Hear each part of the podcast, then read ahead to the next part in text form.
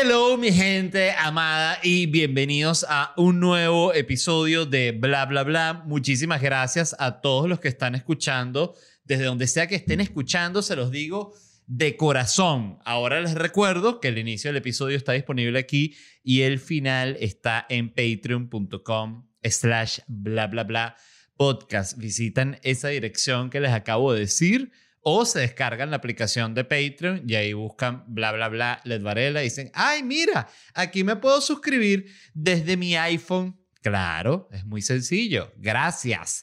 A los que están en YouTube, Spotify, Apple Podcast, Google Podcast y tus nalgas podcast, por favor, suscríbanse, activen las notificaciones si les gusta el podcast. Si no les gusta, si usted dice, no le des que yo vengo a escuchar tu podcast porque me da asco todo lo que dices, todos los temas de los que hablas, cómo me voy a yo a suscribir a tu, a tu podcast, cómo me voy a suscribir a tu canal.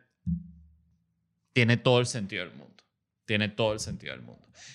Este episodio está patrocinado por la gente de Orangutan Care y Orangutan Provoke. Orangutan Care es la línea de productos del cuidado de la piel con CBD y productos con CBD en general, goteros de CBD, cápsulas de CBD. ¿Esto qué es? Skin drops de CBD. Son tantos productos que este ni lo había visto. Este lo usé en el episodio anterior. Fíjense, estoy no, no, lo, no lo quiero seguir usando porque voy a ir bajando de edad y voy a terminar siendo menor de edad y no, no me sirve porque necesito cobrar mi, mis cheques, todas las cosas que yo hago de adulto, de vida adulta. No necesito, no quiero tener como Britney un, una persona que me, que me supervise. Que bueno, Orangutan Care, pueden ver sus productos en la página de Instagram Orangutan Care o visitan la página web orangutancare.com. Ahí pueden ver todo lo que hay. Y cuando compren, introducen el código LED y les da un 10% de descuento. Lo mismo sucede con Orangutan Provoke, la línea de juguetes sexuales más deliciosa que he podido no voy a decir experimentar porque todavía no los he usado. Eh, no los he usado, voy a ser totalmente honesto de por qué no he usado los juguetes de Orangutan Provoke. No los he usado porque me mandaron y los tengo aquí para mostrarlos en el podcast. Entonces me parece, eh, bueno, no puedo meterme el Bomb Vibes, que es el juguete que tengo en la mano, en el ano, y luego tenerlo aquí mostrándolo, ¿no? Eh, por eso los tengo aquí. Son como, esto viene a ser el juguete modelo, como cuando tú ibas a comprar un departamento y te mostraban el departamento modelo. Bueno, esto es así. Este es el, el, el que usted se metería. Visite orangutanprovoke.com para que vean todos los productos que tienen. Este se maneja con un control inalámbrico. Una cosa impresionante la tecnología que tienen. Látex hipoalergénico, el cargador PAP queda cargado, se desconecta, nada de cable pegado. Vayan ya a Orangutan Provoke en Instagram o orangutanprovoke.com para comprar los productos, productos, productos, la vaina. Eh, si introducen el código LED, obtienen un 10% de descuento. Y antes de arrancar, como siempre, les digo rápidamente dónde me voy a estar presentando. Voy a estar en Orlando.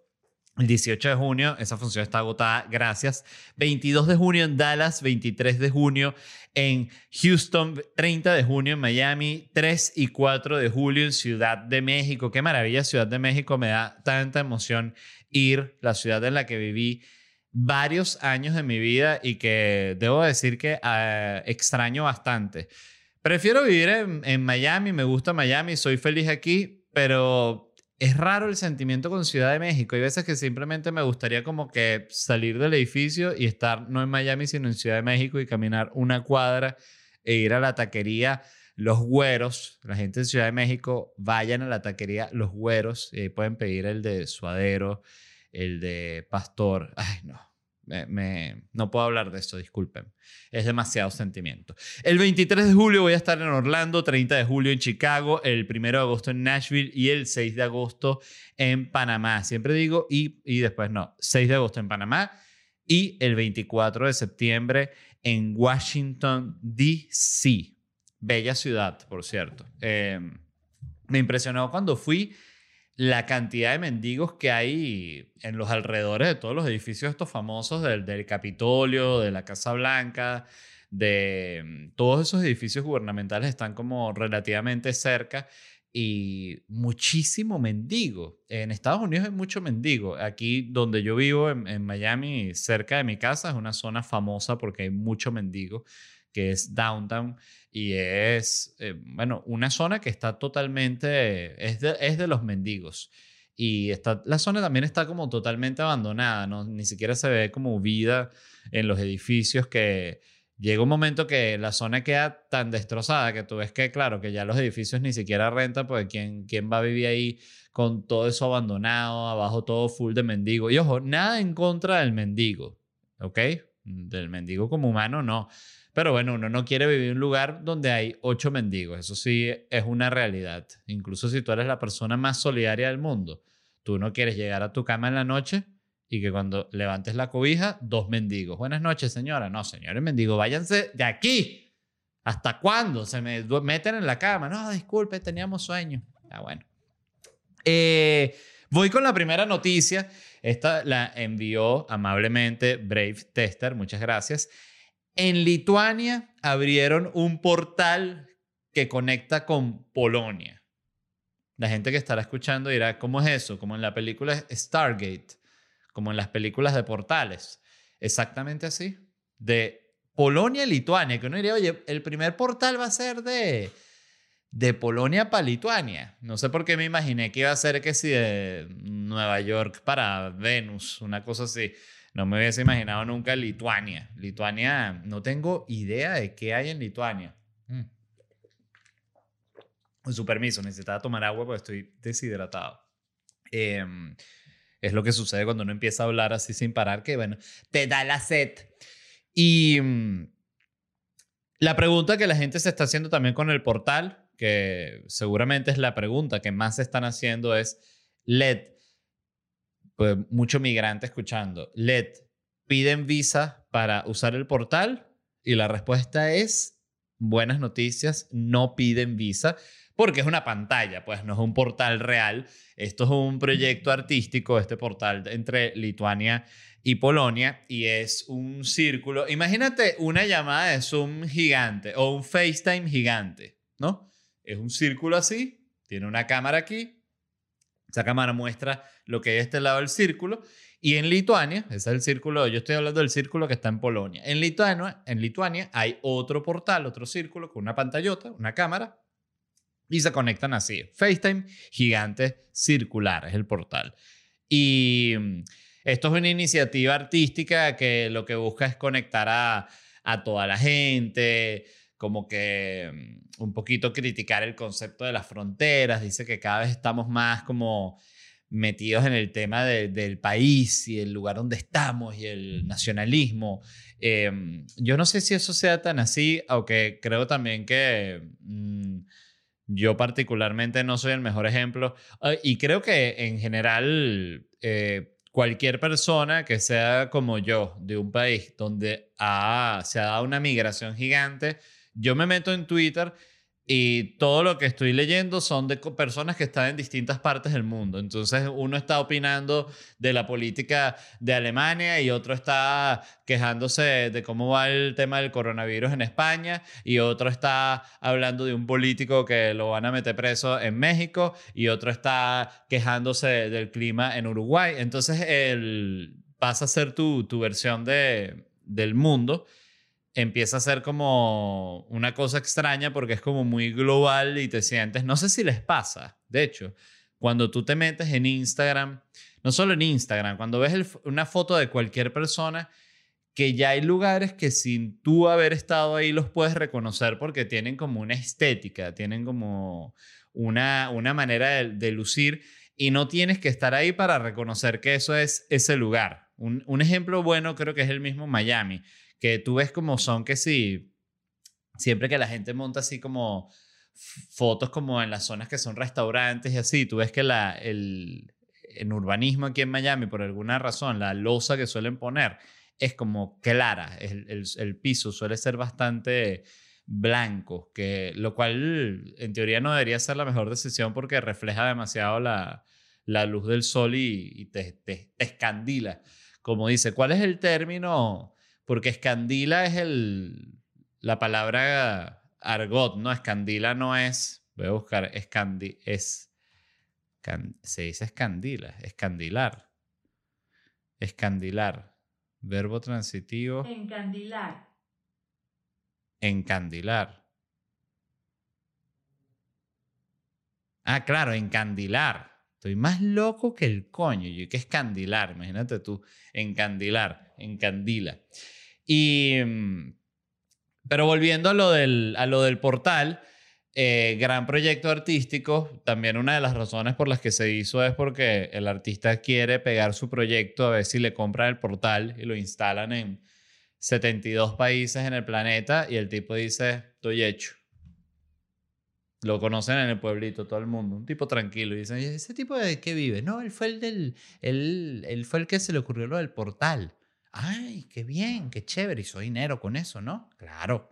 Eso es como Brito, el, el artista que es el que le dieron como en su momento todos los proyectos urbanísticos aquí en Miami y es este artista como... Ah, se hizo viral un video porque una mujer le, le tiró como una escultura en su tienda que le dice, tú eres un grosero, Brito, coño de tu madre, maldito Brito. Y le tira como una escultura a una mujer grandota. Y Brito se pega un susto. Eh, y Brito, bueno, en determinado momento se ve que, no sé, sería amigo del, del, alcalde de Miami, o no sé cómo era la cosa, pero todas las, tuve esculturas de él por todos lados, ¿no?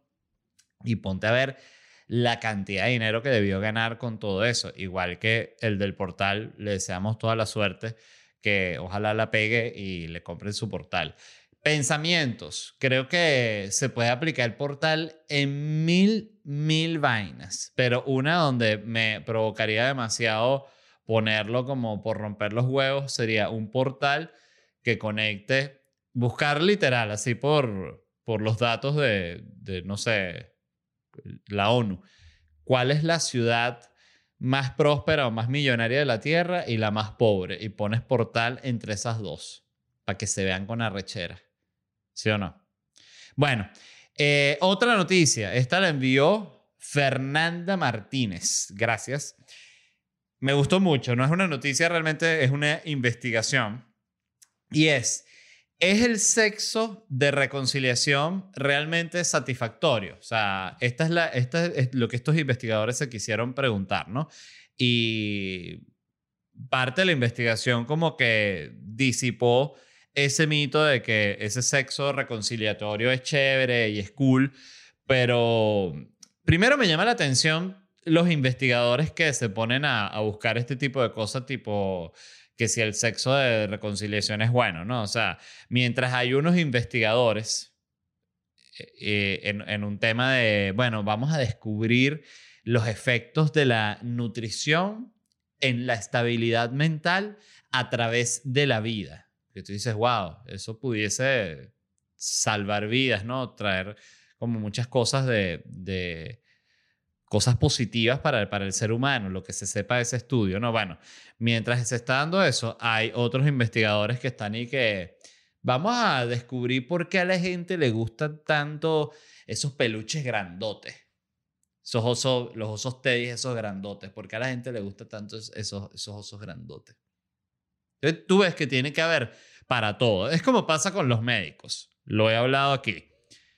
En este momento hay médicos, médicas en todo el planeta tratando de descubrir la cura del cáncer. O sea, en este momento hay una investigadora sentada en alguna parte del planeta intentando descubrir, trabajando en la cura del cáncer. Y al mismo tiempo, en otro lugar, hay un médico trabajando en descubrir una manera más efectiva de blanquear el ano. ¿Sí me entienden? Como es un mundo de balance. No todo puede ser cáncer. No todo puede ser, no puede estar todos los médicos del mundo buscando la cura para el cáncer. Tiene que haber médicos buscando, ajá, pero muy bien el cáncer. En mi familia han habido dos muertos de cáncer, pero ¿y cómo se blanquea el ano mejor? Saben que eh, ustedes dirán, ¿por qué das ese salto para, para el blanqueamiento anal LED. Y la verdad no es casual, simplemente me pasó que escribí lo del blanqueamiento anal pensando de los médicos y me di cuenta que el blanqueamiento anal es de esas frases que toda mi vida habían pasado, yo las había escuchado, como que la escuchas y te pasa por encima y no, no captas realmente. O sea, tú escuchas blanqueamiento anal, lo escuchas por ahí en un chiste, lo escuchas por ahí en una publicidad blanqueamiento anal, no, no sé quién tenía blanqueamiento anal. Pero yo nunca había procesado realmente, eh, va a sonar como que soy la persona más estúpida del mundo, pero como que, ah, claro, la gente efectivamente se blanquea el ano. O sea, yo pensaba, no, voy a intentar explicarme, pero yo pensaba que era como que solo un chiste, en cierta forma, como que realmente nadie se blanqueaba el ano, era como que blanqueamiento anal, ¿sabes? Eh, o que era algo así. Lo otro que pensaba es que era como esa ortodoncia que ponían en la calle, que es una ortodoncia como... Eh, la ortodoncia es estética, pero esta ortodoncia es puramente estética, o sea, no te, no te arregla los dientes, es solo como para... ¿Recuerdan cuando se puso de moda eso? Eso se puso de moda eh, en determinado momento, recuerdo en Venezuela, y lo ponían en la calle, así como a la gente le hacían trencitas o te hacían esos tatuajes de, que, que después no se quitan, ¿no? Te, te ponían la ortodoncia falsa, una cosa totalmente sin sentido. Pero el blanqueamiento anal, volviendo a eso, yo nunca había como que considerado realmente que era una vaina y luego caí en cuenta. dije, ah, claro, hay gente que, se, que efectivamente se blanquea el ano. Y primero, dos pensamientos básicos respecto al, blanqueamiento anal. Primero, me parece racista, porque, porque te blanqueas el ano, o sea, ¿cuál es el problema con el color, no? O sea, estamos en un mundo moderno, señores, para estar con esa, e, esa especie de, pudiésemos decir, casi discriminación anal. Y segundo, totalmente innecesario, la verdad, totalmente innecesario. Yo, sin embargo, porque sé que hablándolo he despertado el interés de, de, algunas personas porque es una cuestión estadística cómo funciona esto. Tú hablas de algo, de un tema, café, y eso por estadística, son, ponte de 10 personas, tres van a decir, ay, me gusta el café. Otras tres van a decir, ay, odio el café, yo prefiero el té. Dos van a decir, me da igual el café y dos van a decir, no escuché, estaba peleando con un familiar. Entonces, eh, son como que depende de la persona. Entonces, a mí no me interesa el blanqueamiento anal. Sé que a muchísima gente que está escuchando, de hecho, se están preguntando, ¿cuándo vas a dejar de hablar del, blanqueamiento anal? Y ya muy pronto, solo tengo que terminar estos puntos, estos datos que quiero dar, para la gente que sí le interesa y que dice, oye, me interesa más, quiero saber más del blanqueamiento anal. Bueno, eh, primero, disculpen a los que estén escuchando hoy eh, este episodio del podcast con familiares, con amigos, con colegas, que, oye, justo hoy, usualmente estoy hablando que si de ovnis o de algo que pasó en Japón, no, no es solo estar hablando de blanqueamiento anal, de hecho es la primera vez que lo hablo en la historia del, del podcast. Si a usted lo descubrieron escuchando esto, tuvo que poner pausa porque le dio pena tiene dos opciones. Una es, eh, no, que estaba escuchando ahí, es un podcast de un comediante, se puso a hablar de blanqueamiento anal. Tú sabes cómo son los comediantes. Entonces la persona puede decir, ah, sí. O si tú no quieres ir en ese camino, puedes decir, ah, disculpa, es que estoy escuchando un podcast sobre, sobre el blanqueamiento anal. ¿Cómo? Sí, sí. Soy fan de un podcast, eh, es solo, se llama tu, tu blanqueamiento anal. Y buenísimo, lleva ya como seis temporadas y han invitado ya a varios doctores que son de los mejores blanqueadores del planeta. Estamos hablando de gente que ha dejado anos prácticamente invisibles. bueno, y les quería leer esta información porque me metí en una página que, bueno, casi que fuera de joder a blanqueamientoanal.com, pero no, pero casi y copié este texto para leérselos porque me, me dio risa, pues. Dice, el blanqueamiento anal, también conocido como anal bleaching, es un tratamiento que nació principalmente en entornos eróticos y es solicitado por muchos actores para conseguir un aclaramiento de esta zona y evitar las manchas. Hoy en día es cada vez más solicitado por hombres y mujeres de todas las edades que desean seguir esta nueva tendencia y adquirir confianza en sí mismos. Tiene todo el sentido porque si tú tienes el ano muy oscuro, eso afecta tu confianza en el trabajo. Entonces está en una reunión, ¿no? Todo el, jefe, bueno, vamos a soltar ideas con este proyecto porque de verdad ah, nos fue mal con el anterior, entonces vamos a activarnos, vamos a activarnos, gente. A ver, Roberto, está Roberto preocupado. ¿Qué pasa, Roberto? ¿Todo, todo bien? ¿Algún, algún problema en tu casa, tu esposa? No, no, no. Es que tengo el... Tengo el ano demasiado oscuro y ya no lo soporto más. Y esta empresa no lo cubre. No tengo dinero para pagarme el blanqueamiento anal que quiero. Esos son, hay gente que tiene esos conflictos. Eh, Fíjate que con la cirugía plástica, que se puso tan, tan de moda, ahorita ya es impresionante la cantidad de gente que se está poniendo Botox. Ya tú ves a, niños de 5 años con Botox. O sea, ya el Botox dominó el mundo, ganó la batalla, como le quieren decir. Hay gente muy joven que usa Botox que, es innecesario. Pero es común conocer este tipo de personaje que está obsesionado con la cirugía plástica.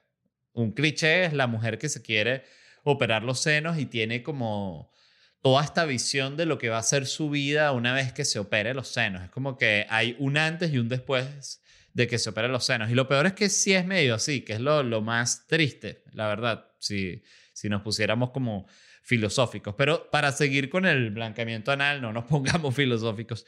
Em, ¿Quién es el, el candidato ideal a un blanqueamiento anal? Tenía, esto lo decía textual la página web que consulté. ¿Quién es el candidato ideal? Y yo pensé como que seré yo el candidato ideal. Vamos a leerlo. Dice, es importante recordar, recordar que el blanqueamiento anal es un tratamiento puramente estético. De hecho, la hiperpigmentación no es una patología. Ah, porque el nombre como de, la, de lo que el efecto que hace necesario el blanqueamiento anal es la hiperpigmentación no es una patología y su tratamiento no conduce a mejoras de la salud para la salud. A menudo los hombres y las mujeres que deciden llevar a cabo un blanqueamiento anal sienten una sensación de vergüenza causada por el color marrón de la piel en el área genital anal que puede ser visto con algo de ropa interior como el tanga. Ok, ok. Leer esto me aclaró muchísimo. Dije, ah, ya, es gente que no quiere que de repente, llevando una tanga, eh, sí, se le vea la, la, pepa del culo. Y ahí tiene todo el sentido, y dices, claro. Y, y fíjate que la intención del blanqueamiento es justamente mimetizar esa piel del ano con la piel del cuerpo. O sea, que, casi que es como desaparecer el ano, si te pones a ver, ¿no? Mm. Si te va a tomar agua, disculpen.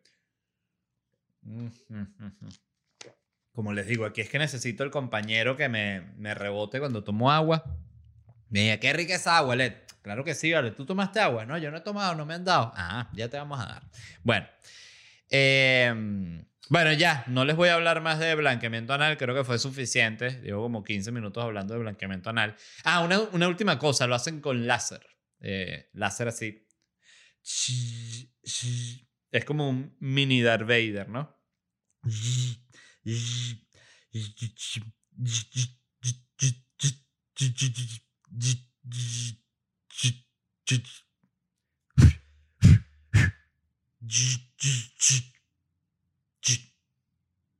Wow, quedó perfecto. Es el mejor ano que he trabajado. Em, volviendo al sexo de reconciliación. El, el programa de hoy es una locura, discúlpenme. Los investigadores que hicieron esta pregunta eh, o que tenían este, querían saber si era cierto el mito de que el, de que el sexo de reconciliación es divino y es el mejor. Ellos querían responder tres preguntas básicas. En primer lugar, se preguntaron si es más probable que el sexo ocurra en los días en que existe el conflicto en la relación. Esa era la primera pregunta, medir como ese índice, si la gente coge más cuando está peleada o cuando está tranquila, lo cual Creo que es medio obvio, pero sigamos leyendo. En segundo lugar, la pregunta que querían responder era, ¿el sexo que coexiste con el conflicto es más o menos satisfactorio que el que se produce durante los días sin conflicto? De nuevo, coger molesto es más satisfactorio que coger relajado. Pareciera también bastante obvio, pero sigamos. En tercer lugar, amortigua el sexo el impacto negativo del conflicto en la relación.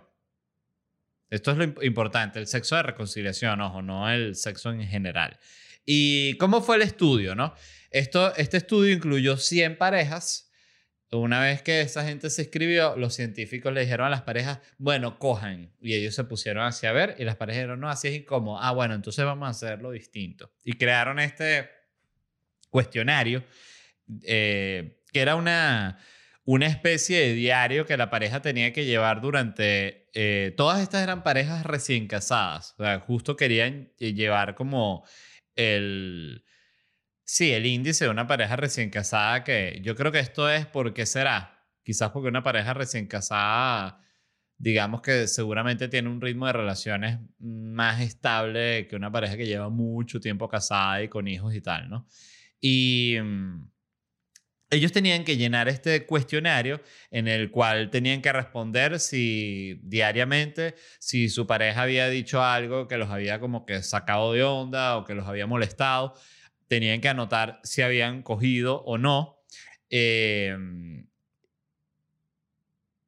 tenían que anotar qué tal la calidad de la acogida y tenían que anotar si una calificación como para la pareja durante ese día. O sea, tipo, bueno, hoy estuviste sobre 10, estuviste 3 porque estuviste bien ladilla, bien pesada, o hoy estuviste 9 porque fue increíble el día contigo. Entonces, bueno, todo eso lo tenían que llenar.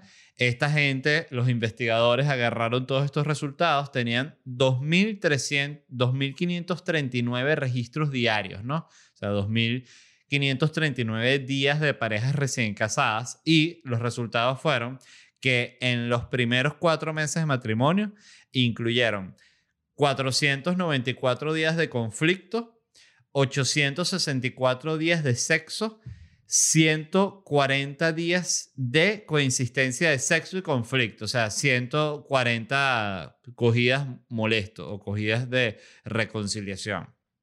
¿Qué, ¿Qué, comprobó esto?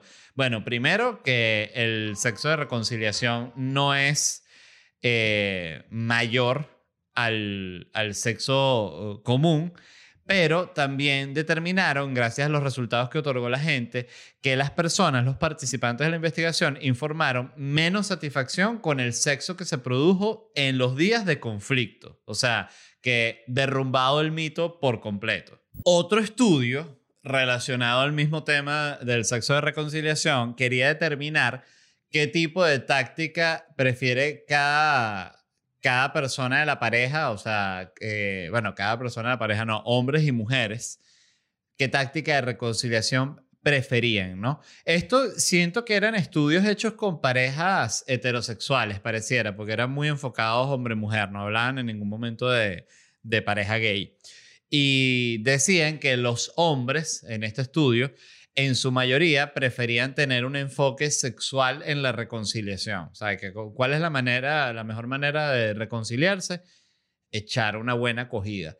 En cambio, las mujeres respondían que para ellas era más importante una disculpa o ver que la persona está realmente como involucrada o que realmente le afectó el conflicto que están teniendo, eh, tipo, por ejemplo, llorar, era una de las cosas que decía el estudio que era como una, para la mujer, una buena muestra de que se aprendió algo. Entonces, aprovecho aquí para decirle a los hombres que estén escuchando que es otro mito que muere el de que llorar te, te, da como debilidad o muestra que eres suave o lo que sea, todo lo contrario. A la mujer le gusta, según este estudio. Entonces lloren mucho cuando estén con su pareja para que ellas los vea un hombre fuerte. Cuando usted, eh, cuando su pareja llegue a la casa, usted mira, le pregunta hoy, mientras está escuchando, pregúntale a su pareja, escríbele ahí por WhatsApp y le diga, mi amor, tipo, ¿qué hora vas a llegar hoy? Seis de la tarde y tú te preparas. te preparas y te preparas y te preparas. Para que, o sea, para cuando... eh, es el... Yo, yo, por ejemplo, fíjense cómo funciona. Yo no sé llorar a voluntad frente a una cámara. Nunca lo he intentado tampoco. Pero yo solo, estando yo, yo solo, puedo llorar así, pero porque estoy solo, justamente me puedo poner a pensar el tema que se me dé la gana y puedo llorar sabroso. Em, no sé, eh, es más difícil llorar como... Creo, siento que llorar en una discusión puede ser más fácil, pilas, porque creo que te, te puedes ir como por... Bueno, a veces uno, uno llora de la, de la empatía, es la pura verdad. Eh, como creo que es esta llorada, que es la que, la que menciona en este estudio. Entonces, bueno, pensamientos al respecto. Yo siento que el sexo de reconciliación solo tiene como que buena publicidad porque es como un momento que la pareja no está peleando. Entonces prefieren estar cogiendo que peleando, algo así. Y siento que también es un poco como estos mitos que surgen medio por el chiste, o sea, como que, como eso, ah, bueno, te, te peleaste, pero bueno, ahí se, ¿sabes? Esa, esa, esa vibra que existía, bueno, yo no la tengo de verdad porque me ha parecido, a mí personalmente, el sexo de reconciliación siempre me ha parecido un concepto medio absurdo. Eh, creo que es mejor hablar del problema y luego tienes el sexo, ¿no? Este, no, no usar el sexo como reconciliación, eh, de nuevo, me, parece muy, muy raro. En ese sentido, soy como una mujer. Muchas gracias a todos los que escucharon. Recuerden que el episodio completo está disponible en patreon.com slash bla bla bla podcast y si quieren conseguir entradas para mis shows en vivo pueden visitar ledvarela.com.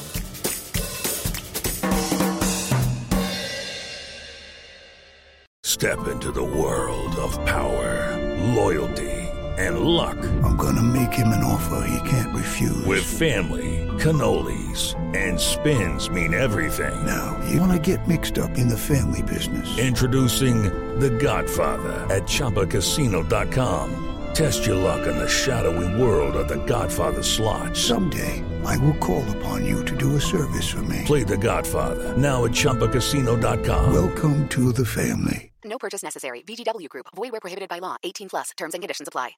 ¿Estás listo para convertir tus mejores ideas en un negocio en línea exitoso? Te presentamos Shopify.